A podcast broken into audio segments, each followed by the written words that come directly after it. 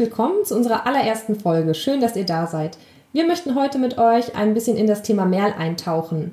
Ihr werdet sehen, dass es ein ganz spannendes Thema ist, bei dem es ganz viel zu entdecken und auch ganz viel zu lernen gibt.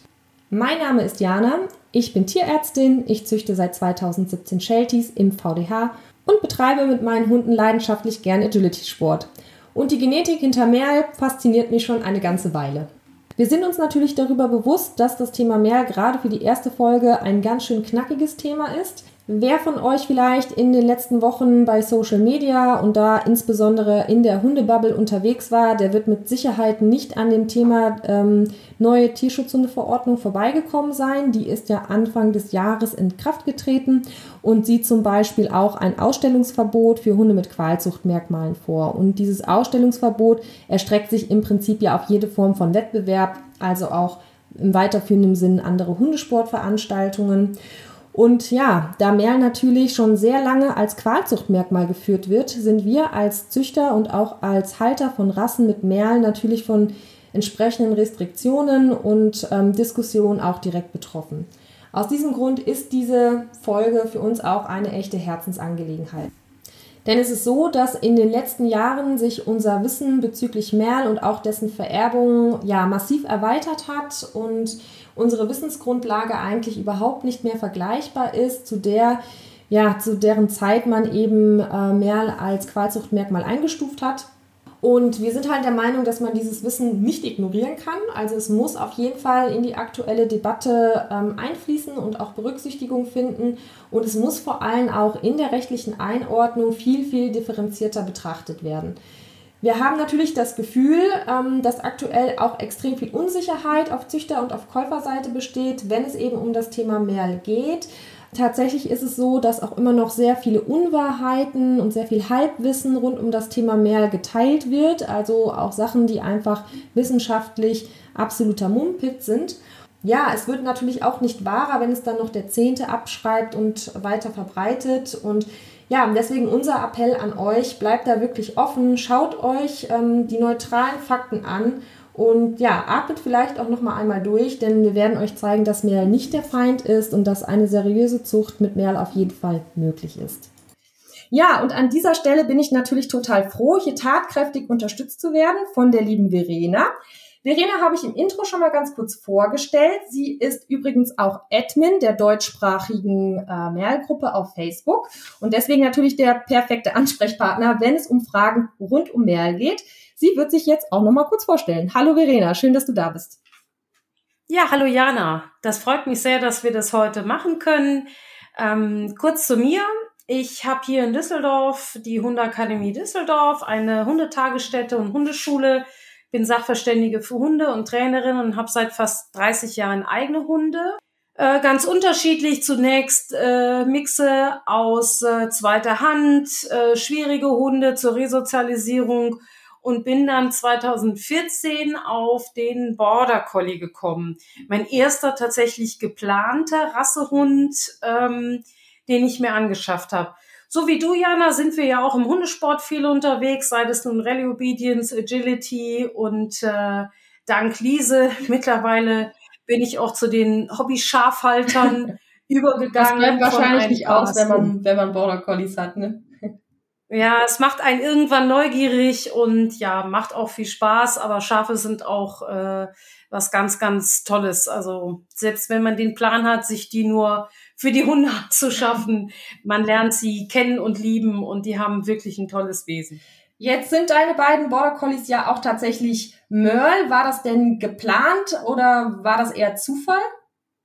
Das war bei mir ein Zufall. Also ich hatte mir eine Zucht ausgesucht in Dänemark, weil mir die Verpaarung so gut gefallen hat. Das ist eine ganz erfahrene Züchterin und das war klar, dass sie die Welpen zuordnet. Und in diesem Wurf sind äh, vier Hündinnen gefallen und tatsächlich waren drei davon Möll. Ähm, und eine war eben Solid. Mir wäre es völlig egal gewesen. Es ging um die Verpaarung und das ist ja auch ein ganz wichtiger Punkt. Äh, es gibt wenig, was so irrelevant ist wie Farbe an einem Hund. Und die Züchterin hat eben dann eine Hündin ausgesucht und das war eben eine von diesen drei Merle-Hündinnen. Und die ist dann eben auch Stammhündin meiner eigenen Zucht geworden. Ja, und so sind meine Hunde quasi bunt geworden. Ja, Wahnsinn. Das heißt, du hast eigentlich gar nicht auf die Farbe geguckt und dann in Anführungsstrichen, wie es ja immer so schön heißt, die Modefarbe Merl bekommen. so ist das. Ja. Das wird mir auch natürlich quasi häufig unterstellt. Das kennen sicherlich andere Züchter auch, dass wir auf Farbe züchten, aber ähm, ich bin sogar ein vehementer Verfechter davon, nicht auf Farbe zu züchten, weil es ein Hund macht ganz viel mehr aus. In erster Linie eben Gesundheit, Charakter und seine Leistungsfähigkeit, insbesondere bei den Border Collies. Von dem her ist mir die Farbe so breit wie lang. Ja, bei mir war es tatsächlich ähm, auch so, dass ich Merle gar nicht so gerne mochte am Anfang. Ich habe ja Shelties. Meine erste Hündin habe ich 2009 bekommen. Die war Trikot, die zweite war dann schwarz-weiß. Und tatsächlich bin ich dann durch die Zucht auch zu Möhr gekommen, weil in meiner ersten Zuchtplanung ich sozusagen einen, äh, einen Rüden genutzt habe, den ich äh, einfach traumhaft fand. Der war einfach vom Wesen, vom Gebäude, der Bewegung, das stimmte alles. Der war ähm, auch Möhr, ja. Und so bin ich im Prinzip zur Farbe gekommen, habe jetzt auch eine Hündin in der Farbe behalten. Und ja, das war wie gesagt 2017 ich kann mich noch ganz gut erinnern, zu der Zeit gab es eigentlich diese, diese ja, Differenzierung dieser ganzen Merlallele noch nicht so. Das heißt, ich bin dann 2018, als dann das Paper von der Mary Langevin rauskam, tatsächlich so richtig in das Thema reingestürzt. Ich habe es eigentlich durch Zufall irgendwo gefunden und dann hat sich eigentlich eine komplett neue Welt für mich geöffnet. Ähm, also die Begeisterung ließ dann auch nicht so schnell nach und ähm, ja, ich weiß nicht, ähm, wie war das bei dir? Du bist ja jetzt immerhin auch Admin einer Mailgruppe, also hat's dich ja irgendwo auch gefesselt. Total, weil ähm, dann wird einem ja erstmal klar, dass diese Aussage, äh, ein Hund ist Merl-Träger, das liest man ja heute noch häufig, dass die schlichtweg falsch ist. Ja? Merl kann man nicht tragen. Also entweder ist der Hund Merl oder er ist keins. Das kann zwar sichtbar sein und nicht sichtbar sein, das ändert aber nichts an dem äh, Genotyp dieses Hundes. Und ja, so bin ich da eben zugekommen und habe dann äh, mich auch, als ich gesagt habe, okay, dieser mein Hund, dieser Border Collie, der erfüllt meine Erwartungen nicht nur, der übertrifft sie sogar. Gute Hunde sollen in die Zucht und so habe ich dann natürlich beschlossen, dann muss ich mich aber auch vernünftig und sehr tief einarbeiten in alles, was zu dem Thema äh, mögliche Erkrankungen dazugehört. Da ist der Merl eigentlich nur ein kleiner Teil davon, aber das gehört eben dazu, wenn man vernünftig züchten will. Und genauso bist du ja, glaube ich, auch rangegangen, oder? Ja, und ähm, im Prinzip ist das ja jetzt auch so ein bisschen der Schnittpunkt, ne, wo wir uns gefunden haben tatsächlich und wo wir auch gedacht haben, ach Mensch, da müssen wir jetzt mal was machen, dass eben dieses Wissen, das sich ja jetzt enorm ja vergrößert hat eigentlich in den letzten Jahren, auch einfach der breiten Masse ein bisschen besser zugänglich gemacht wird, weil es natürlich muss man ja auch sagen, relativ im ersten Blick vielleicht ein trockenes Thema ist, weil es einfach sehr genetisch ist und ähm, es für manche natürlich auch anstrengend ist, sich da, ja, sich da so ein bisschen reinzufuchsen. Deswegen hoffen wir natürlich, dass wir in diesem Podcast ein paar Fragen klären können. Ich möchte noch mal einmal auf ein Buch verweisen und zwar mit dem Titel The Incredible Story of Merle. Das hat die äh, Mary Langevin geschrieben. Man muss die vielleicht hier an dieser Stelle noch mal ganz kurz erwähnen. Das ist eine kanadische ähm, Züchterin, die züchtet Catahulas und die hat sich da extrem ja, wie soll man sagen, engagiert im Bereich der Merlforschung, hat da sehr viel angestoßen und deswegen kann man sie vielleicht auch so ein bisschen als Pionierin auf dem Gebiet der Merlforschung betrachten und deswegen glaube ich, den Namen sollte man, wenn man sich jetzt in dem Thema einliest, auf jeden Fall, ja, mal gehört haben, denke ich. Genau, das kann ich auch nur empfehlen und nur noch kurz als Anmerkung, dieses, ähm, äh, das gibt's auch als PDF, das Buch, das kann man sich runterladen und das kostet gerade mal 10 Dollar.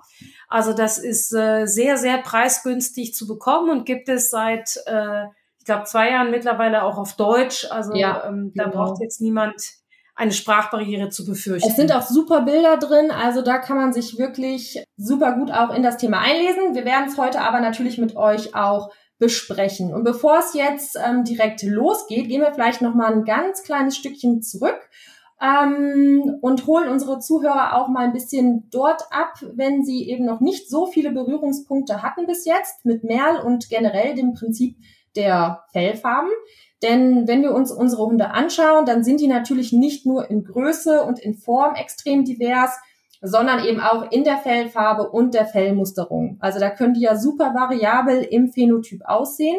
Das heißt, angefangen bei den Grundfarben, ne, in allen möglichen Schattierungen bis hin zu ja, weißen Abzeichen, Schecken, äh, Scheckung, Flecken, Ticking, Masken, lohfarbener Brand. Also im Prinzip gibt's da ja keine echte Grenze. Also da ist extrem viel möglich. Man muss sich vielleicht grundsätzlich klar machen, dass es bei Hunden drei Grundfarben gibt. Und das sind einmal Rot, Braun und Schwarz. Und diese Farben werden natürlich durch Pigmente gebildet. Und ähm, das kann man nochmal in zwei Klassen unterteilen, und zwar einmal in das sogenannte Eumelanin und dann einmal in das Pheomelanin. Das Eumelanin, das bildet im Prinzip das braun und das schwarze Pigment und das Pheomelanin das rote Pigment. Und wie ein Hund jetzt am Ende dann auch tatsächlich aussieht, das hängt natürlich ein bisschen davon ab, wo und wie und in welchem Maß diese Pigmente im, im Fell verteilt werden. Und das hängt natürlich wiederum von seiner Genetik ab. Das heißt, es gibt einige Farbgene, die den Farbcode für diese Hunde oder für jeden Hund kodieren. Man kennt einige dieser Farbgene, die kann man auch testen. Es gibt aber auch noch ganz viel, was wir nicht wissen. Also auch ganz viele ähm, Sachen, die wir ja aktuell vermuten oder wo es Hinweise gibt, aber wo es einfach noch keine keine genaue Sicherheit gibt. Was wir auf jeden Fall wissen, ist, dass diese Farbgene sich ja gegenseitig auch stark beeinflussen können. Sie können sich gegenseitig auch teilweise an- und abschalten. Und ja, was man sich auf jeden Fall klar machen muss, ist, dass diese Gene natürlich Einfluss nehmen auf das Pigment und auf die Verteilung. Das heißt, sie bestimmen natürlich, welche Stellen bei Hunden zum Beispiel mit mehr oder weniger ähm, Eumelanin oder Pheomelanin bestückt sind sozusagen oder wo vielleicht auch gar kein Pigment gebildet wird. Ne? Also wenn es dann zum Beispiel um Weiß geht oder um Scheckung geht. Im Fall von Merl oder von der Merl-Mutation ist es jetzt so, dass die auf dem sogenannten Silv-Gen liegt, also dem Silver-Gen, und dass die Merl-Mutation direkten Einfluss nimmt auf die Pigmentbildung. Und zwar ausschließlich auf das Pigment von Eumelanin. Es gibt ganz super, super, super seltene Ausnahmen, wo die Mutation auch mal Einfluss auf Pheomelanin, also auf das rote Pigment haben kann. Das ist aber ja extrem selten und um das jetzt auch an der Stelle jetzt nicht komplizierter zu machen, als es ist, merken wir uns jetzt einfach mal, dass Merl vor allem hauptsächlich Einfluss nimmt auf das Eumelanin. Jetzt haben wir ja schon gelernt, äh, dass das Eumelanin zuständig ist für das braune und für das schwarze Pigment. Das heißt, wenn ein Hund jetzt von der Grundfarbe her zum Beispiel schwarz ist und er trägt ein äh, dominantes ähm, Allel für Merl, also er hat jetzt einfach mal eine Merl-Mutation, sagen wir es mal so, dann ähm, wird seine Grundfarbe von schwarz dann zu grau aufgehellt an bestimmten Stellen. Und das führt dann im Endeffekt zu dieser ja, zu dieser speziellen Merlmusterung, die wir dann von diesem klassischen Merl kennen. Das heißt, diese Merlmutation reduziert das Pigment. Das kann man sich vielleicht einfach so vorstellen, ja, dass einfach weniger Pigment da ist und dadurch die Farbe heller wird. Jetzt gibt es ganz spezielle Fälle, in denen das Pigment so weit reduziert wird, dass kein Pigment mehr da ist. Dann nennt man das, es wird im Prinzip zu weiß gelöscht. Und das kann in ganz speziellen und in ganz bestimmten Fällen bei Merl halt auch mal der Fall sein. Und wann das der Fall ist, das werden wir auf jeden Fall mit euch später auch nochmal ähm, sprechen. Jetzt haben wir ja schon gesagt, Merl hat also einen Einfluss auf das Eumelanin, also das braun und rote, äh, braun und schwarze Pigment. Das dürfen wir nicht verwechseln. Und auf Pheomelanin hat es eher keinen Effekt. Das heißt, wenn jetzt Hunde in der Grundfarbe rot sind, das haben wir zum Beispiel bei dem klassischen äh, Zobel, oder vielleicht auch bei einem äh, gelben Labrador zum Beispiel. Gut, die haben natürlich auch kein Merl, aber einfach nur, um es mal als Beispiel zu nennen. Wenn die jetzt also die Merl-Mutation haben, dann würden wir das an dem Hund eigentlich kaum bis gar nicht erkennen können. Genau. Weiß entsteht, wenn kein Pigment da ist. Und genau das Gleiche passiert übrigens auch bei ganz vielen Checkungsgenen. Weiß ist also in der Regel ein Indikator für die Abwesenheit von Pigment. Problematisch kann das dann werden, wenn aus irgendwelchen Gründen Pigmentzellen betroffen sind, die wichtige Fun äh, Funktionen im Innenohr oder im Auge übernehmen. weil es dann eben zu einer, ja, zu einer Missbildung oder zu einem Funktionsverlust kommen kann. Damit dieses Szenario allerdings eintritt, müssen schon ganz bestimmte Faktoren vorliegen und die werden wir später auch mit euch nochmal besprechen und euch auch zeigen, wie man die sicher vermeiden kann, zumindestens wenn es ums Thema Merl geht. Ja, das war jetzt erst schon mal so ein kleiner Exkurs in die Grundlagen und ähm, damit steigen wir jetzt noch ein bisschen tiefer ein, denn jetzt bringe ich noch dieses schöne Wort Sineinsertion ins Gespräch. Denn im Prinzip gibt es zwei Zustände auf dem Silvergen. Entweder ein Hund hat eine Merlmutation oder er hat sie nicht. Wenn er sie nicht hat, dann liegt das Wildtyp-Allel vor. Das Wildtyp-Allel ist, so, ist sozusagen die ähm, ursprüngliche unveränderte Version des Gens. Und wenn die Merlmutation vorliegt, dann hat er dort eine sogenannte Sine-Insertion. Was heißt das jetzt? Also Sine ist im Prinzip die Abkürzung für Short Interspersed Nuclear Elements und Insertion bedeutet sowas wie eingefügt oder Einfügung. Man kann sich eine Sine-Insertion also im Prinzip so vorstellen, dass zusätzliche Stücke DNA in das eigentliche Genom eingefügt werden. Und dadurch verändert sich natürlich das Gen. Das heißt, Sine-Insertion klingt jetzt so ein bisschen fancy. Ähm, es ist aber keine Attraktion, die es jetzt nur bei der Merl-Mutation gibt. Sine-Insertionen kommen in großer Regelmäßigkeit in Säugetier- und Pflanzengenomen vor. Ich habe mal so eine Zahl gefunden, beim Menschen macht zum Beispiel, machen Sine-Insertionen 14 Prozent des kompletten Genoms aus. Also das ist schon eine relativ große Zahl.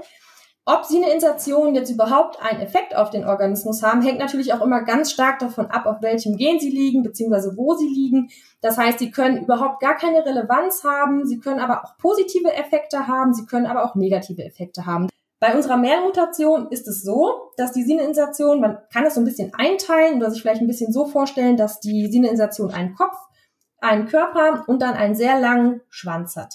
Und dieser Schwanz oder dieser Poly-A-Tail, wie man es jetzt in der englischen Literatur vielleicht auch finden würde, besteht aus sich wiederholenden Basenpaaren. Und diese Anzahl der Basenpaare, die kann eben extrem variabel sein. Und dadurch ergibt sich auch der Zustand, dass so eine Insertion sehr kurz sein kann oder dass sie eben auch sehr lang sein kann. Und ja, was das jetzt mit unseren Merlallelen zu tun hat, das würde ich euch jetzt einmal die Verena erklären lassen. Genau. Ähm, man kann sich diese Sine-Insertion, weil das ist, hört sich ja alles sehr technisch und genetisch an, kann man sich eigentlich als Schlange vorstellen. Es gibt einen Kopf, der äh, in das Gen eben quasi reinbeißt, sagen wir mal, der sich da festgebissen hat und da hinten dran hängt eben dieser äh, Poly-A-Schwanz, den Diana schon vorgestellt hat, der ähm, sich durch die Anzahl der Basenpaare unterscheidet. Was damals die Mary Langevin dazu motiviert hat, zu sagen, hm, ja, okay, da haben schon der eine oder andere hat schon festgestellt, dass äh, es unterschiedliche Merl-Allele geben muss, aber das ist eben noch nicht genau erforscht, weil manche Phänotypen einfach nicht zu erklären waren. Äh, Diana hatte euch ja schon erklärt, dass es eigentlich um das Auftreten von Weiß geht. Und das ist jetzt auch ganz wichtig, wenn ich euch die Allele erkläre. Es gibt ja die Wildform, also Non-Merl würden wir sagen. Das ist eben der normale Abschnitt. Der ist Non-Merl. Und dann, wenn da aber dieser Schwanz hinten dran hängt, dann wird das eingeteilt äh, nach der Länge dieses äh, Poly-A-Schwanzes, also die Anzahl der Basenpaare. Es gibt sechs Merl-Allele, also entweder ist der Hund ein Non-Merl oder es gibt sechs Varianten, wo er ein Merl sein kann. Jetzt ist aber da wichtig zu wissen, die kürzeren äh, Allele, die werden bezeichnet mit MC, also groß M steht immer für das Merl ist präsent. Wenn ihr irgendwo Testergebnisse seht und ihr seht ein kleines M, dann heißt es, handelt sich um die Wildform, also es ist ein Non-Merl-Allel. Und wenn es mit einem großen M geschrieben wird, dann wisst ihr, aha, da ist ein Merl-Allel präsent. Also wenn wir ähm, Groß MC, Groß MC Plus haben, dann haben wir die sogenannten Cryptic, also kryptische Allele. Das ist auch ein Begriff, der leider immer noch sehr ähm, unterschiedlich verwendet wird. Kryptisch heißt aber, merkt euch bitte den Zusammenhang, es hat keinen Einfluss auf den Phänotyp. Also ein kryptischer Merl sieht aus wie ein Non-Merl, wenn dieses Allel zusammen mit einem Non-Merl vorhanden ist. Das heißt, in der, äh, im Genotyp würden wir schreiben klein m slash groß MC oder groß MC plus. Dann wüsste ich, aha, der sieht aus wie ein Solid, ist aber vom Genotyp her ein Merl. Jetzt können wir, wenn der ähm, Schwanz sich noch ein bisschen verlängert, das heißt die Basenpaare werden mehr, dann habe ich das äh, Groß MA oder Groß MA Plus. Das so, sind die sogenannten atypischen Allele. Daher kommt das A, was man hinter das Möll geschrieben hat. Ähm, bei dem MA ist entweder nur eine leichte Aufhellung in der Grundfarbe des Hundes zu sehen. Also als Beispiel ein Tricolor würde ein etwas aufgehelltes Schwarz zeigen, wo man denkt, ja, ungewöhnlich, aber hm, da hat sich früher auch niemand groß drüber gewundert. Der MA Plus hingegen, der kann auch schon einzelne Spots zeigen, also eine aufgehellte Grundfarbe und vielleicht so hier und da ein paar äh, Punkte. Das heißt, dass die ähm, Melanozyten, also die Pigmentbildung, nur zum kleinen Teil beeinflusst ist. Der Hund sieht immer noch relativ äh, solid aus, also ähnlich eines Non-Merls. So, jetzt haben wir vier Allele schon abgefrühstückt. Jetzt kommt das klassische Merl. Das schreibt sich nur mit einem großen M. Ist auch die kleinste Klasse, die ähm, gekennzeichnet wurde. Klassisches Merl, das Muster kennt ihr ja, also einfach ein, ein gescheckter Hund, sage ich jetzt mal ganz platt. Ähm, ihr könnt nicht direkt an der Musterung erkennen, äh, ob das ein klassischer Merl ist oder ein, ein höheres Allel oder eine Kombination aus verschiedenen Allelen. Von dem her, ähm, da ist einfach, ist der Test unumgänglich. Das erklären wir euch aber später noch. Jetzt gibt es noch die letzte Klasse. Das ist das M Groß MH. Das steht für den Herding Harlequin, weil Merle ja eine, ein Muster ist, was in erster Linie bei den Hütehundrassen vorkommt. Ähm, wichtig zu wissen ist allerdings, Merle funktioniert in allen Rassen gleich. Also das sei es ein Bozeron, sei es ein Moody ähm, oder natürlich unsere klassischen Hütehunderassen. Merle ist bei allen gleich und auch wenn man es irgendwo hineinzüchtet, also das ist ja leider etwas in Mode geraten, auch äh, Merle-farbige Bulldoggen, Chihuahuas, Labradore zu produzieren. Auch da funktioniert es gleich. Also das macht keinen Unterschied nach der Rasse oder der Mischung. Kommen wir nochmal zu dem MH, dem Herding Harlequin. Das ist das einzige Allel, was ein bisschen komplizierter ist. Das kann nämlich in drei Varianten auftreten. Entweder es sieht so aus wie der klassische Müll. Könnt ihr gar nicht unterscheiden. Hat die gleiche Optik. Die zweite Variante wäre, es ist nur minimal oder gar nicht zu sehen. Bei manchen Welpen, gerade nach der Geburt, sieht man einzelne Flecken, wo man äh, eine Merlierung erkennen kann. Die können aber unsichtbar werden und verschwinden, sobald der Hund sein Fell ausbildet und älter wird. Aber hier ist tatsächlich dann der Fall, dieser Hund ist von Genotyp ein Merl und das ist dieses ähm, Allel ist auch für die Zucht relevant. Das ist auch das einzige Allel, was in der Vergangenheit gelegentlich eben durch Unwissenheit in Verpaarungen zu Handicaps geführt hat. Aber das können wir eben heute Gott sei Dank durch die Tests vermeiden. Gibt noch eine dritte Variante, wie das MH, das Herding äh, sich ausdrücken kann. Das sind, ähm, ich nenne das mal laute Muster. Unterschiedliche, die Grundfarbe ist unterschiedlich aufgehellt. Das sind sehr zerrissene Flecken. Da kann sogar Weiß entstehen in der Decke.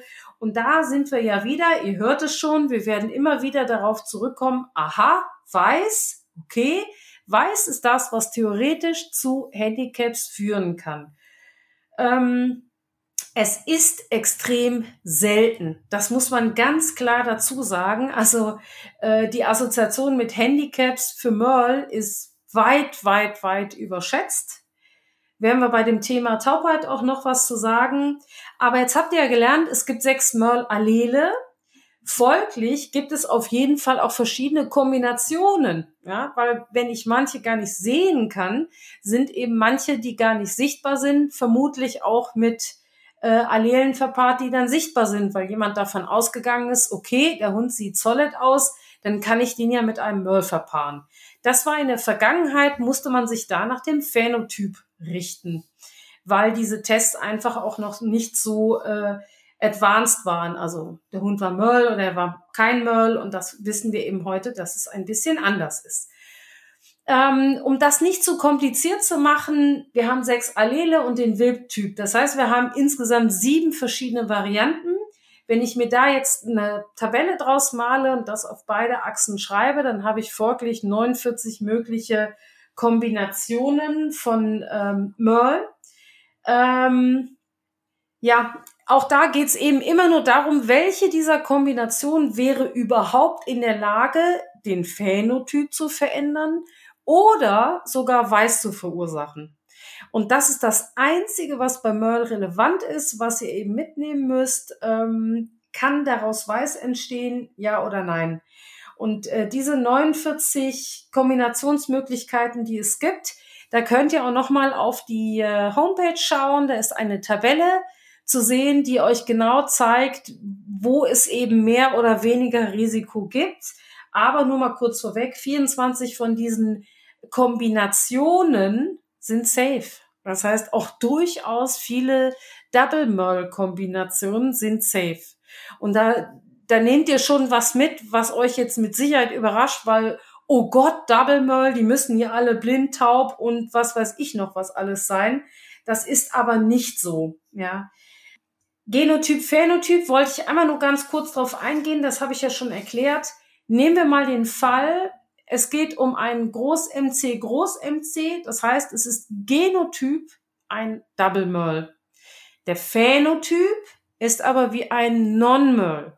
Deshalb ist es so wichtig, dass wir, wenn wir über Merl sprechen, tatsächlich auch über die Genetik sprechen. Und dafür brauchen wir eben Tests. Also was wir uns wünschen, ist, dass in Zukunft eben nicht gefragt wird, ähm, ist es ein Merl, sondern welches Allel hat er denn?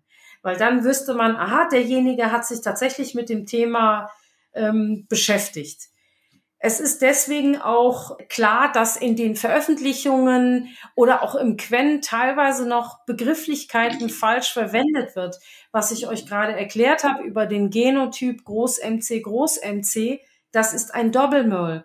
Der wäre theoretisch nach dem Stand heute, nach den Zuchtordnungen und äh, nach dem Tierschutzgesetz verboten.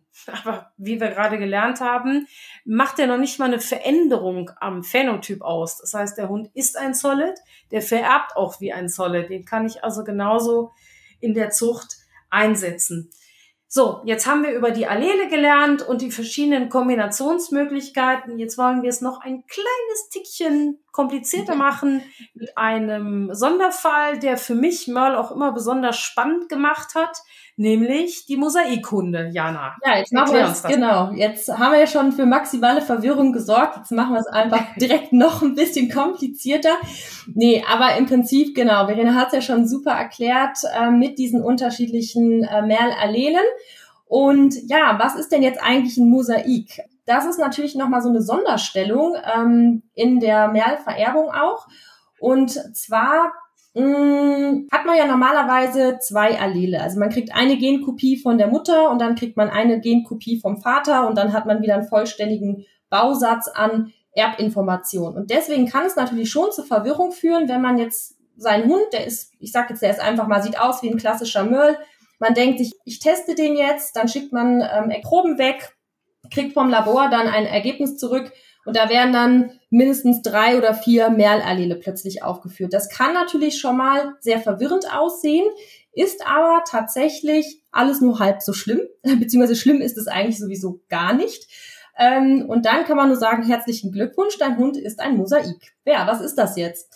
Ja, also im Prinzip muss man sich das vielleicht so vorstellen. Mosaizismus ähm, beruht in einem, ja, einem sehr frühen Mutationsereignis in der sehr frühen embryonalen Teilung. Also um nochmal den Bogen zurückzuspannen zu unserem Genkopie von der Mutter, Genkopie vom Vater, also Eizelle und Spermium treffen sich. Es entsteht eine neue Zelle mit einem neuen Bauplan, also einer ja, einer Erbinformation. Und diese Erbinformation, die wird sich natürlich jetzt in der embryonalen Teilung normalerweise nicht ändern. Das haben wir ja auch schon im Biologie-Grundkurs gelernt.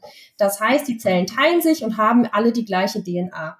Und jetzt kommt es zu einer besonderen, ja, zu einem besonderen Phänomen, dass gerade bei der Merl-Mutation, wir haben ja schon gehört, es gibt diese lange Sine-Insertion und ähm, die hat unterschiedlich lange Basenpaare und diesen langen Schwanz.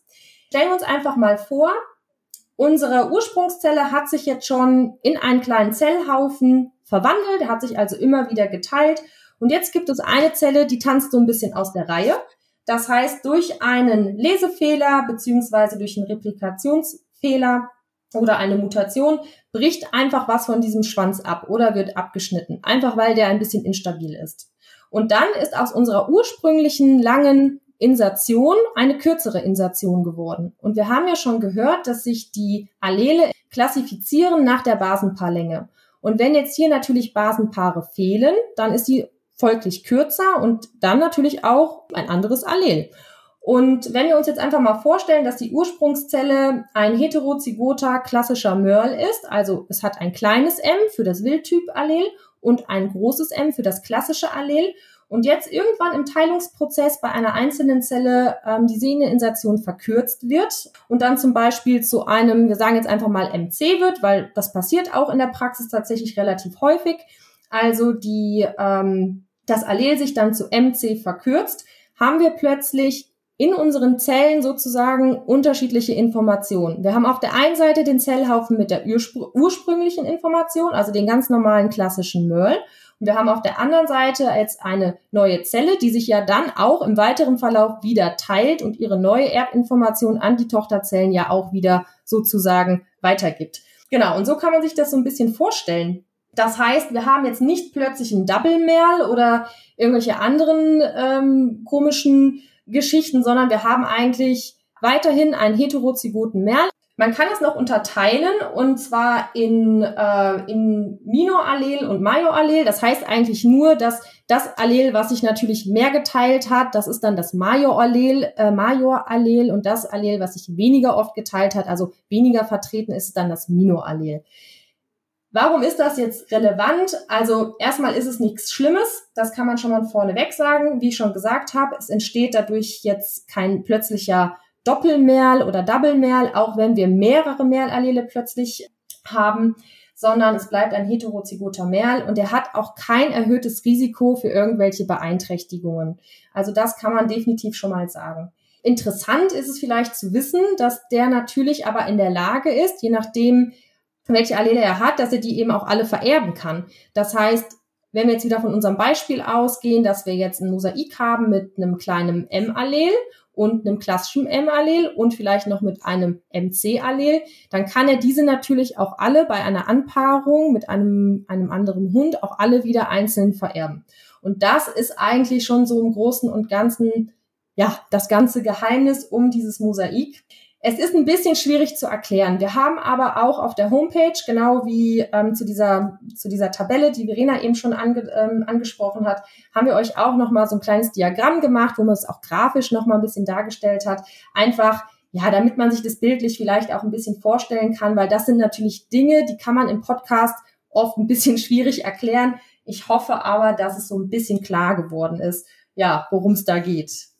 Genau, also ähm, um allen mal ein bisschen die Furcht zu nehmen, bis man Mosaik verstanden hat, muss man es vermutlich noch zwei oder dreimal hören oder nachlesen oder beides. Das ist aber ganz normal. Das hört sich alles jetzt kompliziert an, ist es aber nicht. Wenn ihr einmal das verstanden habt, und vielleicht kann ich ähm, den Mosaik noch einmal an einem meiner Welpen erklären, also meine ähm, Stammhündin und ihre Mutter sind beide getestet und sie sind beide klassische Merls. So, also wusste ich, meine Linie klassische Merls, wunderbar. In einer Verpaarung mit einem Non-Merl-Rüden fielen vier Merls in dem Wurf. Einer von diesen Merls war von Anfang an erkennbar, dass er deutlich mehr Solid-Flächen hat als die anderen Merls. Und das gibt euch schon einen Hinweis, wenn ihr als Züchter einen Wurf seht und sagt, da ist aber die Zeichnung deutlich unterschiedlich, ähm, dann hat man schon einen Hinweis darauf, dass da vielleicht eine Verkürzung stattgefunden hat. Diana hat euch das ja gerade erklärt mit den Zellen, wann sie sich dann, wann sich da was verkürzt und wie sich das dann weiter teilt. Und so kann man das auch verstehen. Bei meinem Rüden ist es so, dass er ein MC Plus Allel dazu bekommen hat. Also das ist ja dann auch, diese Zellen haben also den Genotyp klein m, Non-Merl, Groß MC+. Das ist deren Genotyp.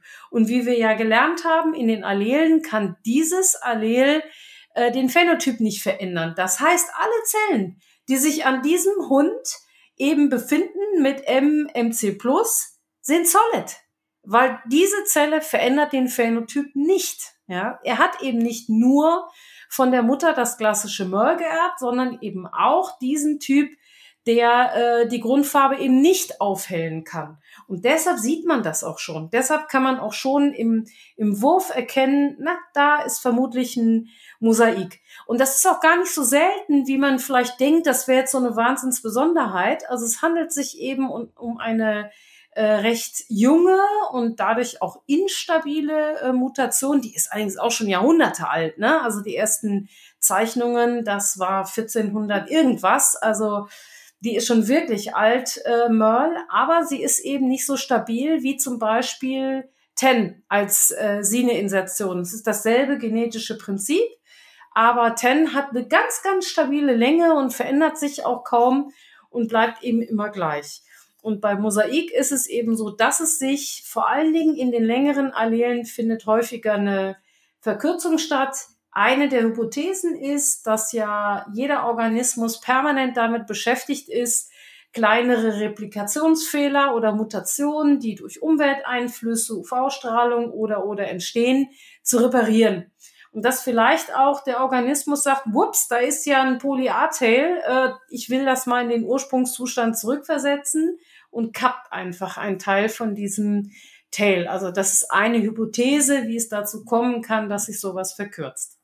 Ja, ich finde, das hast du nochmal super schön zusammengefasst. Ich habe es jetzt auch verstanden. Nein, Quatsch.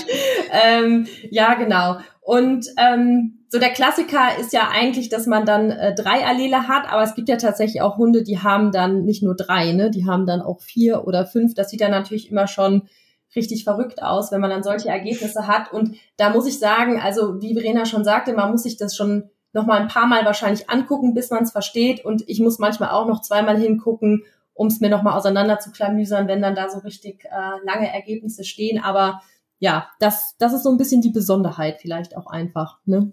Genau. Ja, gut. Ja, jetzt haben wir natürlich schon ähm, ganz viel erzählt und auch sehr viele so, ich sag mal, harte, harte Fakten ins Spiel gebracht, ähm, wo man sich so ein bisschen reindenken muss. Und wir haben ja immer so ein bisschen das Problem, dass sich um die Farbe Merl natürlich extrem viele Spekulationen und Mythen ranken und wir schon manchmal so das Gefühl haben, also Merl ist eigentlich an allem schuld, was bei Hunden schieflaufen kann. Ähm, so wird's ja auch gerne, auch heute noch in ja, in Printmedien und auch auf Social Media und in irgendwelchen Artikeln ja auch immer wieder ähm, geschrieben. Deswegen muss ich jetzt mal so eine ganz provokante Frage stellen, ähm, ob deine Hunde schwimmen können, Verena. Sie haben, Gott sei Dank, haben Sie die Veröffentlichung nicht gelesen, dass ja Mörnhunde alle nicht schwimmen können und alle sofort absaufen. Also wir waren heute noch schön am äh, Wasser und sie haben mit Freude, sind sie beide ihren Wasserdummies hinterhergeschwommen. Ja. Aber das ist schon spektakulär. Ich weiß nicht, was du als Tierärztin schon gehört hast, was denn Merle alles so zugeschrieben wird. Ja, ach, tatsächlich als Tierärztin vielleicht noch gar nicht mal so viel. Also zumindestens habe ich da jetzt noch nicht so viel mitbekommen, aber es ist tatsächlich schon so, dass man ähm, dass man im Internet natürlich schon sehr viel zuliest. Also immer wenn das Thema auf, auf mehr kommt, dann fällt ja auch irgendwann spätestens nach ein paar Sätzen irgendwie, kann nicht schwimmen, Gleichgewichtsprobleme und ähm, was es da alles gibt. Also meine beiden Mörlhunde können auch sehr gut schwimmen. und ja, deswegen wollen wir an der Stelle vielleicht auch mal mit so ein paar Sachen nochmal aufräumen. Da wollen wir einfach so ein bisschen Klarheit reinbringen. Und eine Sache, die man zum Beispiel immer wieder liest, ist, dass Doppelmerl letal ist. Also letal heißt ja im Prinzip nur tödlich und wird halt häufig auch ähm, dafür benutzt, dass ähm, entweder Embryonen zum Beispiel früh absterben, schon in der Mutter, oder eben relativ früh dann als, äh, als Jungtier. Und das stimmt so nicht. Es gibt tatsächlich vier Mutationen von Hunden, die man kennt, wo man auch weiß, wenn die homozygot vorliegen, dann ähm, sterben frühembryonal die Embryonen ab. Das ist zum Beispiel das Panda White Spotting. Das ist eine Mutation beim, äh, beim Schäferhund, die ist noch relativ ähm, neu. Dann gibt es da auch eine Mutation beim NBT, also beim Natural Bobtail. Dann gibt es eine Mutation bei Hairless, also das sind im Prinzip die Nackthunde und eine sogenannte Harlequin-Modifikation, die bei der deutschen Dogge und auch nur bei der deutschen Dogge vorkommt. Und das sind so die vier Gene oder die vier Mutationen, die man aktuell sicher kennt, wo man weiß, wenn die homozygot vorliegen, dann kommt es zu einer, ja, zu einem frühen embryonalen Tod. Und Doppelmerl, das muss man einfach dazu sagen, ähm, bei Doppelmerl ist das definitiv nicht der Fall. Was mich vielleicht dann auch so ein bisschen zum nächsten Punkt führt. Wir haben ja schon so ein bisschen mal über die Terminologie gesprochen. Oder das Problem ist, dass eben oft Begriffe benutzt werden, die eigentlich keine wissenschaftliche Grundlage haben. Das heißt, im Zusammenhang mit Merl hört man auch oft den Begriff Erbkrankheit.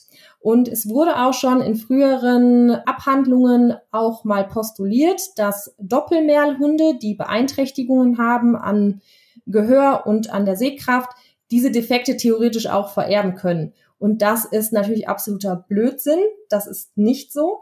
Denn wenn wir jetzt uns so einen, ich sag mal, so einen klassischen Double Merl vorstellen, der extrem viel Weiß hat und jetzt durch seinen Pigmentverlust tatsächlich Beeinträchtigungen hat, zum Beispiel ähm, bei der Hörfähigkeit. Und wir paaren diesen Hund aber wieder mit einem Non-Merl an, also der wirklich ähm, nur zwei Wildtyp-Allele hat, dann wird er diese Taubheit, also diese Beeinträchtigung vom Hören, die kann er gar nicht vererben, weil diese Taubheit eben nicht durch irgendeine ja, durch eine vererbliche Erkrankung entsteht, sondern ja eigentlich nur durch den, nicht nur eigentlich, sie entsteht eben durch den Pigmentverlust. Und wenn wir jetzt einen wieder dadurch einen heterozygoten Merl als Nachkommen haben, der jetzt zum Beispiel ein klassisches M-Allel hat, dann kann der kein Pigment zu weiß reduzieren. Deswegen kann er auch nicht taub werden. Und das muss man sich vielleicht auch noch mal klar machen, weil das wird viel so in einen Topf geworfen. Es gibt natürlich einmal die Vererbung und ähm, es gibt die Genetik. Und das sind natürlich noch mal zwei Paar Schuhe.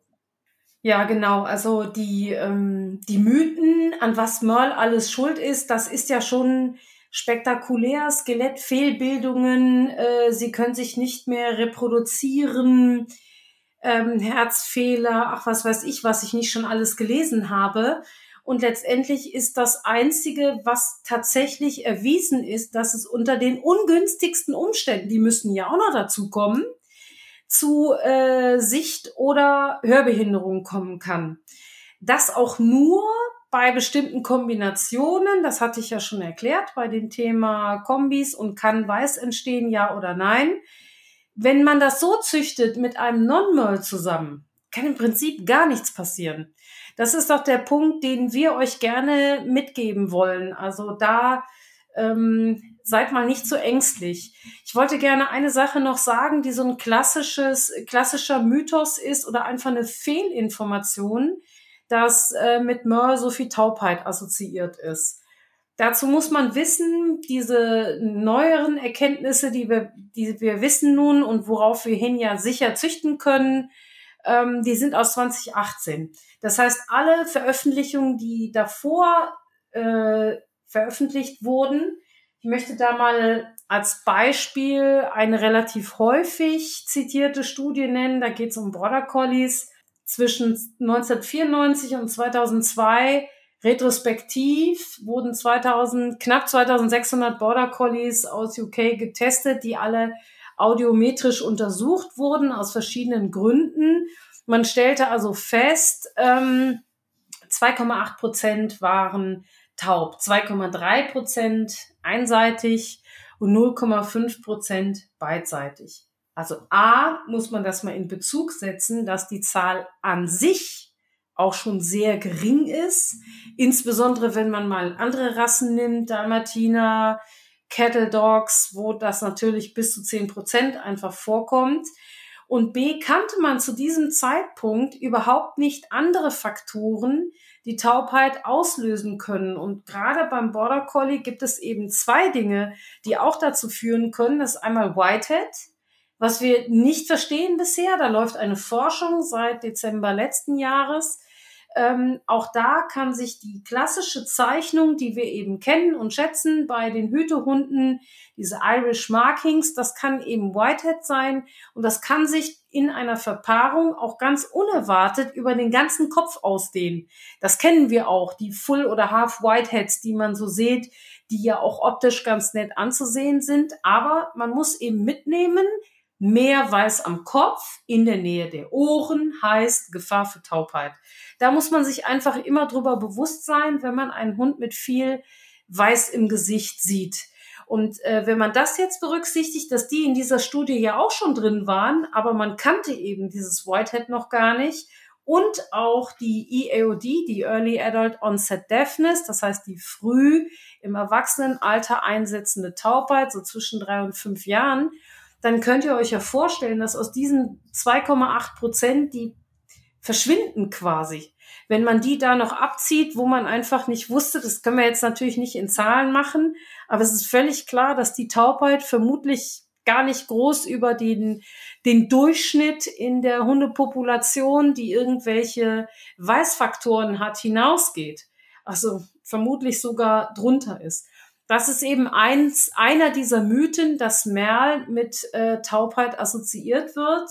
Da können wir eben aus unserem heutigen Standpunkt aus sagen, dass ich A sicherstellen kann durch das Testen der Allele von beiden Elterntieren, dass ich keine Verpaarung wähle, die zu Weiß führen kann.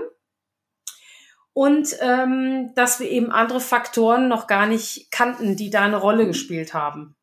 Interessant finde ich ja jetzt, ähm, das hast du auch schon so ein bisschen ähm, angesprochen, aber das wird halt auch einfach total oft vergessen.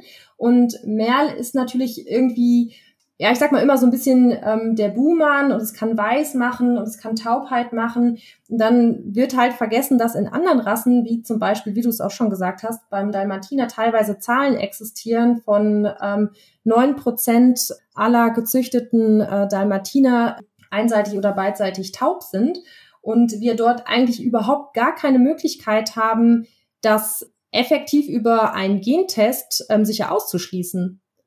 Also ne, genau. ne, man macht natürlich die Gen, ähm, ne, also darf man jetzt nicht falsch verstehen. Die gehen natürlich auch zur Audiometrie. Die Züchter sind äh, super bemüht. Ne? Also das will man jetzt gar nicht in, ähm, in Abrede stellen. Aber trotzdem muss man schon sagen, ich habe jetzt noch nie gehört, dass mal irgendjemand gesagt hätte, der Dalmatiner, der hat einen Gendefekt weil er hat eine weiße Scheckung. Also, ne, oder er ist sehr weiß. Also, das hört man eigentlich nie und Merl wird, warum auch immer, vielleicht, weil es durch die Farbe einfach super populär ist. Ich kann es mir eigentlich gar nicht so richtig erklären.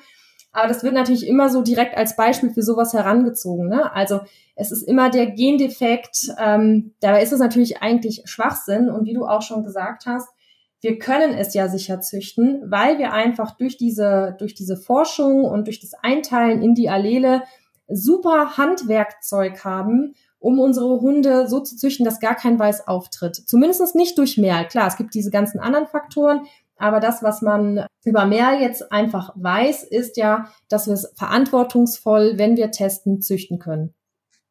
Richtig. Und das ist auch so ein bisschen ähm, eine der wichtigsten Nachrichten an euch. Hey, wenn ihr einen Mörlhund dabei habt, freut euch über den Hund. Das kann man testen, da kann man, ich, also ich wünschte mal, wir könnten alles so gut testen, wie wir Mörl testen können und wir würden alles schon so viel verstehen.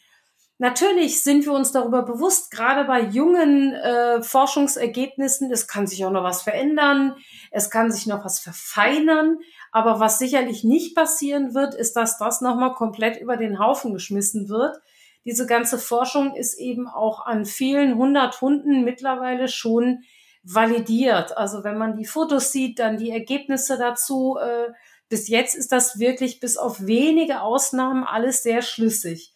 Aber ja, die wollen wir euch natürlich auch nicht unterschlagen, dass es da noch ähm, Ausnahmen gibt. Ähm, wolltest du dazu noch was sagen, Jana? Ja, also im Prinzip, ich glaube, da sind wir schon auf dem gleichen Nenner. Ne? Also wir wünschen uns natürlich auch noch mehr Forschung und äh, noch mehr Tests, also Tests im Sinne von, dass noch mehr Leute bereit sind, ihre Hunde zu testen, weil je mehr wir einfach getestete Hunde haben und je mehr wir wissen, umso, ja, umso sicherer können wir natürlich auch unsere Rückschlüsse aus all dem ziehen, auch wenn wir da sicherlich schon auf einem super guten Schritt sind. Und gerade wenn man sich jetzt diese ganzen alten Studien anguckt, die ja da viele Dinge postulieren, die wir ja mit dem heutigen Wissensstand eigentlich, ja, also man kann es eigentlich nicht ernst nehmen, würde man sich natürlich wünschen, es gäbe auch zur heutigen Zeit vielleicht einfach nochmal ähm, Studien, die man einfach nochmal mit dem neuen Wissen, also mit diesen neuen DNA Analysen, die wir durchführen können, nochmal ganz neu aufrollt. Weil natürlich wäre es ja auch spannend, nochmal diese, äh, diese Studien einfach nochmal mit, ja, mit richtigen Fakten zu füttern. Absolut.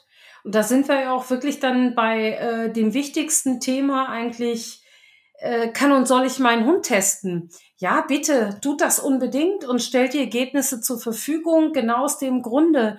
Mit jedem Fall werden wir entweder lernen, oh, es gibt vielleicht doch noch eine kleine Konnotation, weil wir haben euch jetzt die Allele in den Längen vorgestellt. Es ist aber natürlich ein Kontinuum.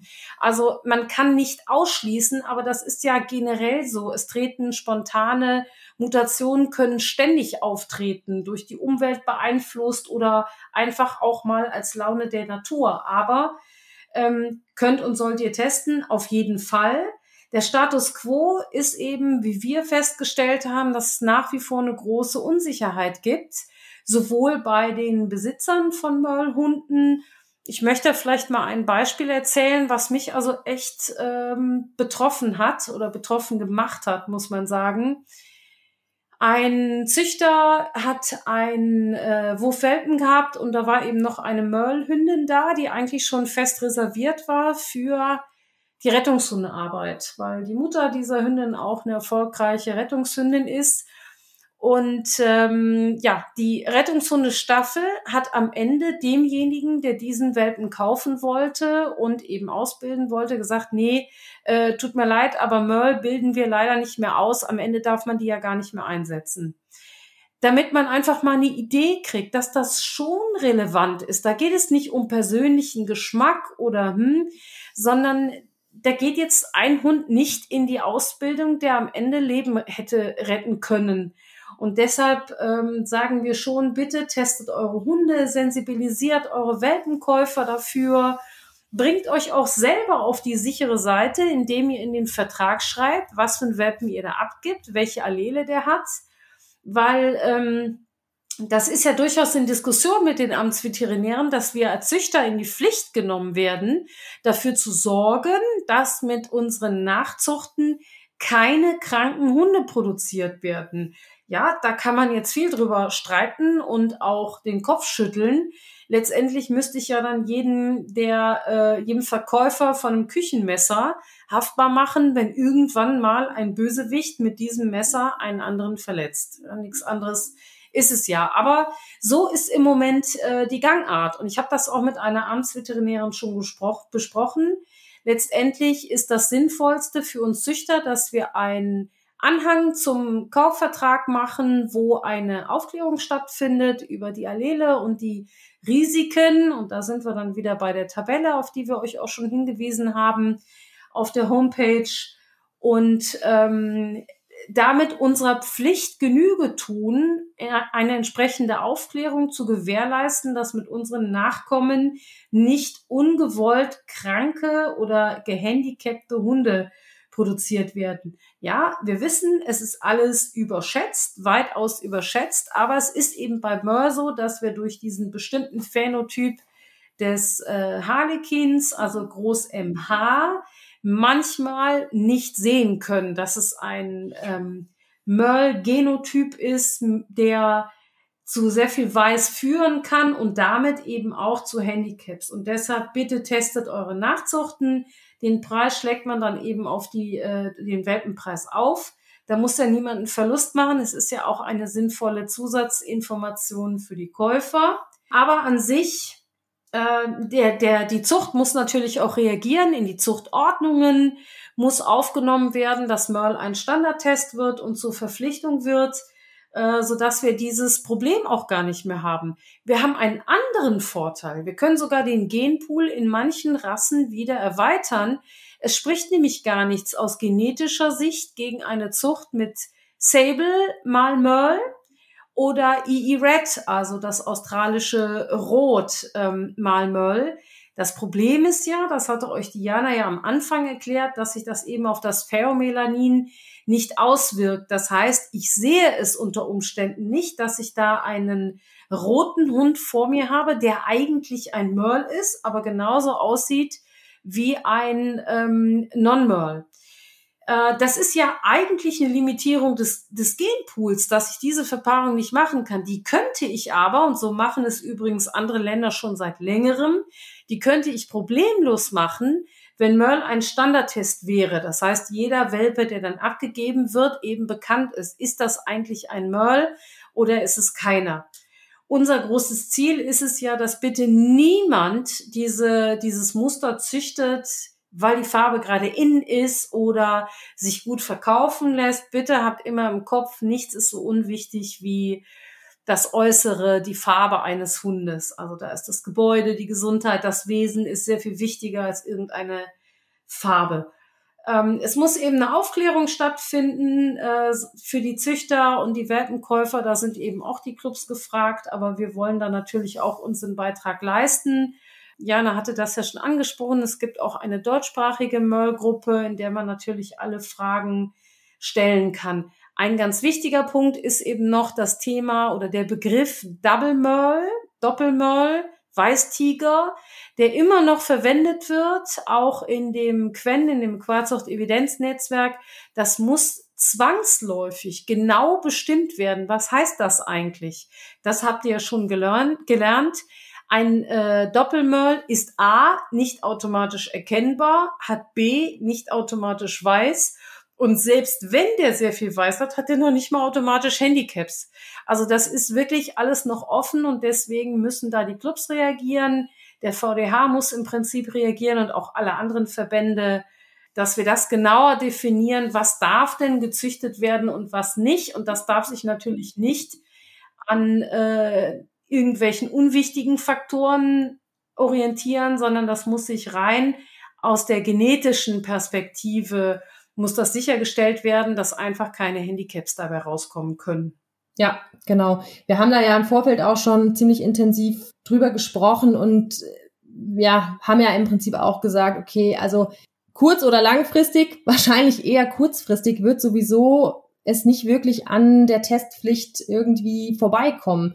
Ähm, was wir natürlich auch begrüßen. Ich denke, wir sind da als Züchter auch irgendwie gefragt, eine gewisse Vorbildfunktion einzunehmen, gerade was einfach seriöse Zucht angeht. Und wir haben halt wirklich jetzt einfach das Handwerkszeug dafür und dann sollten wir es auch nutzen. Also da denke ich, gibt es eigentlich gar nicht so viel zu diskutieren. Wenn ihr jetzt euren Hund testen wollt, was wir natürlich super finden würden, dann äh, könnt ihr das über ein spezielles Labor machen. Wir würden euch da aktuell EVG ans Herz legen. EVG ist im Prinzip ähm, Euro-Wettgehen. Wir stellen euch den Link dazu auch nochmal ähm, auf die Homepage. Dann könnt ihr euch das da einfach einmal anschauen. Das Labor selber ist in Slowenien, aber die ähm, Homepage ist auch auf Deutsch. Also da solltet ihr auf jeden Fall ähm, keine Probleme haben. Generell kann man natürlich die, ähm, die Proben nehmen von Haaren, von Blut, von Speichel. Es ist tatsächlich so, dass EVG allerdings ähm, mit Backenabstrichen und mit, ähm, mit Blut arbeitet. Mm, wenn ihr jetzt zum Beispiel sagt, okay, ich brauche den Test vielleicht später sowieso für die Zucht, dann macht es auf jeden Fall Sinn, wenn ihr das mit einem Tierarzt zusammen macht. Ähm, also bei Blut werdet äh, es ja wahrscheinlich eh mit dem Tierarzt zusammen machen, aber wenn man jetzt einen Backenabstrich nimmt, das kann man theoretisch ja auch zu Hause einfach machen. Ähm, nur der Hinweis, wenn ihr jetzt sagt, okay, Zucht ist später auf jeden Fall nochmal Thema, dann macht es einfach direkt beim Tierarzt, dass man es einfach offiziell hat, weil ja, wir wissen ja auch nicht, ob es dann irgendwann nochmal ähm, eine Testpflicht gibt und dann müsstet ihr ja nochmal testen. Das wäre einfach blöd.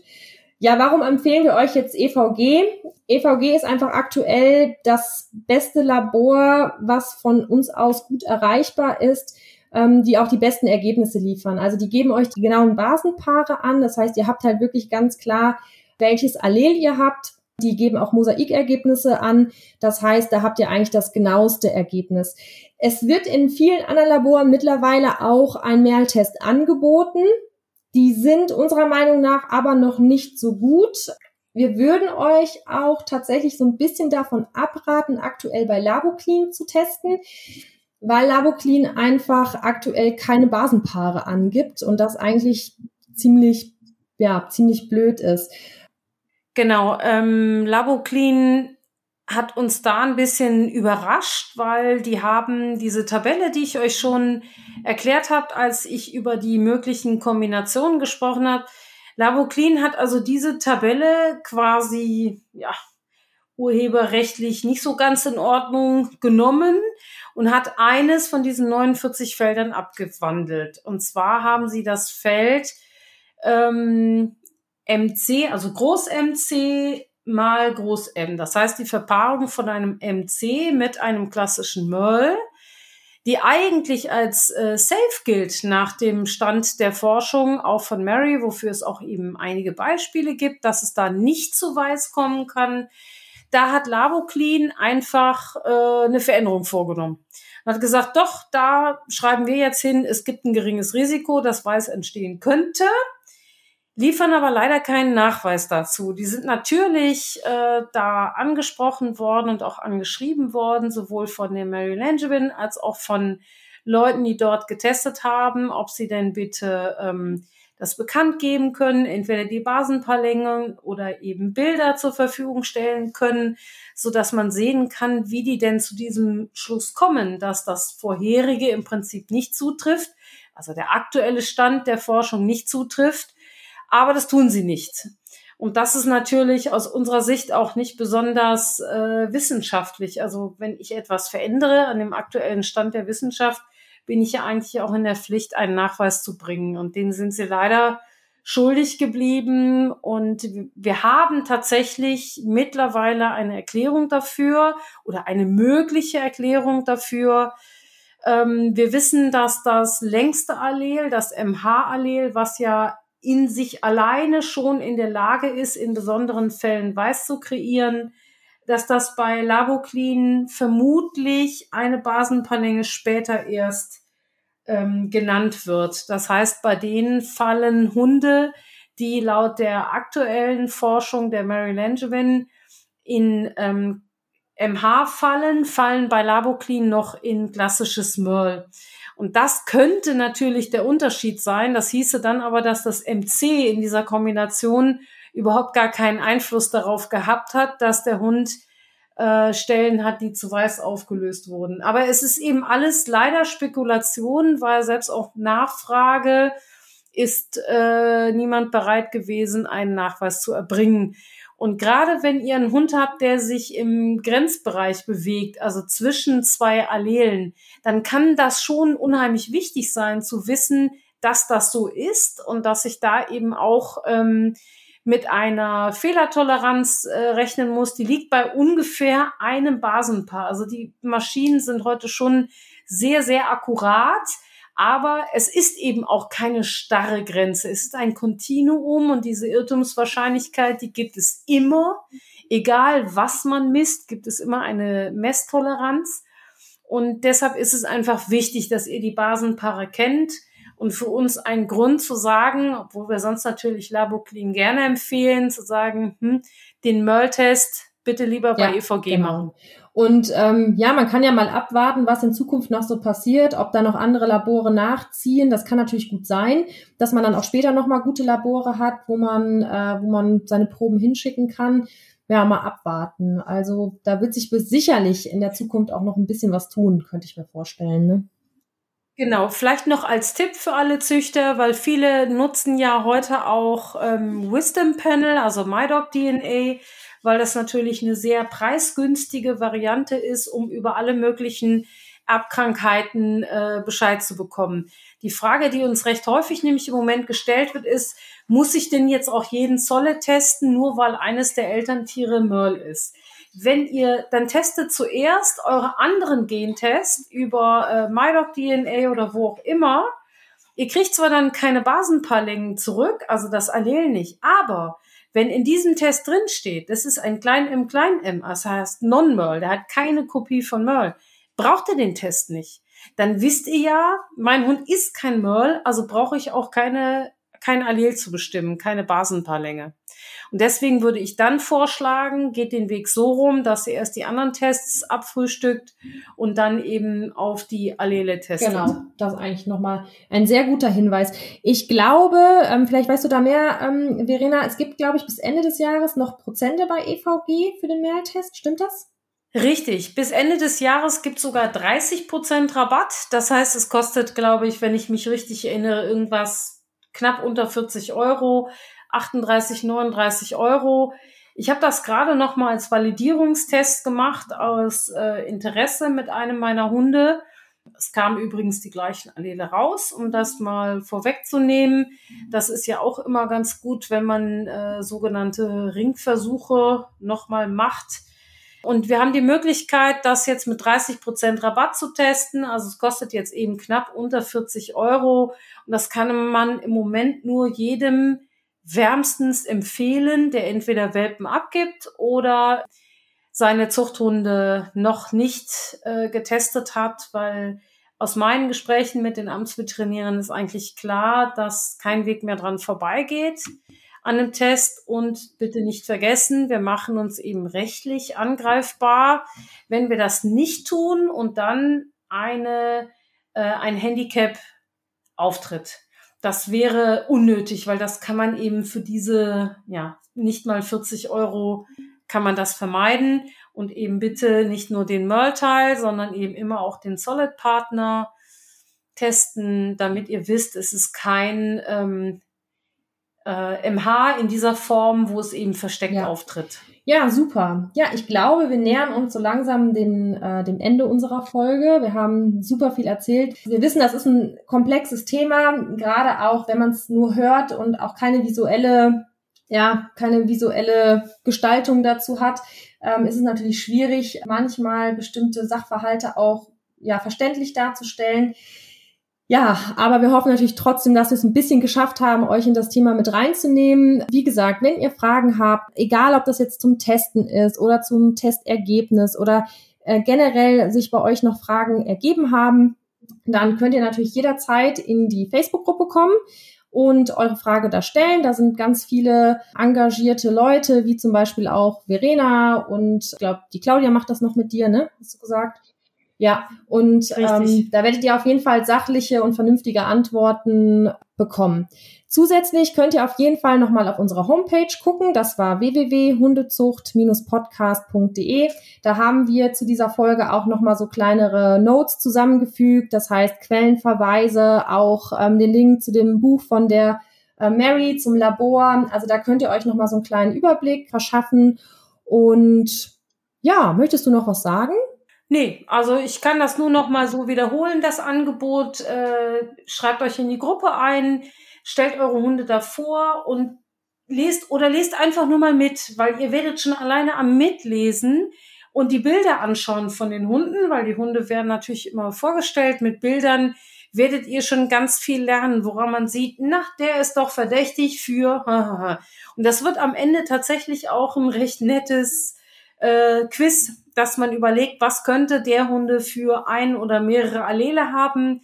Und da kann man dann so langsam testen. Wir haben natürlich auf der Seite auch verschiedene äh, Dokumente für euch zusammengestellt und auch Bilder von entsprechenden Hunden, die das nochmal darstellen, wie ein äh, Phänotyp zu einem bestimmten Genotyp aussieht. Also da einfach Spaß haben, mitlesen, Bilder anschauen, ähm, Ergebnisse anschauen, umso leichter wird es auch euch bei euren eigenen Hunden fallen, das einzuschätzen und auch die Ergebnisse richtig zu deuten. Und wenn mal was schwierig ist, wie eben Mosaik, was Jana erklärt hat, dann einfach da posten. wird euch dann sofort Super. erklärt. Ja, dann würde ich sagen, wir beenden diese Folge an dieser Stelle. Vielen Dank, Verena, für deine geballte Fachkompetenz im Thema Merl. Wir hören uns ganz sicher dann in der nächsten Folge und in diesem Sinne, tschüss. Tschüss.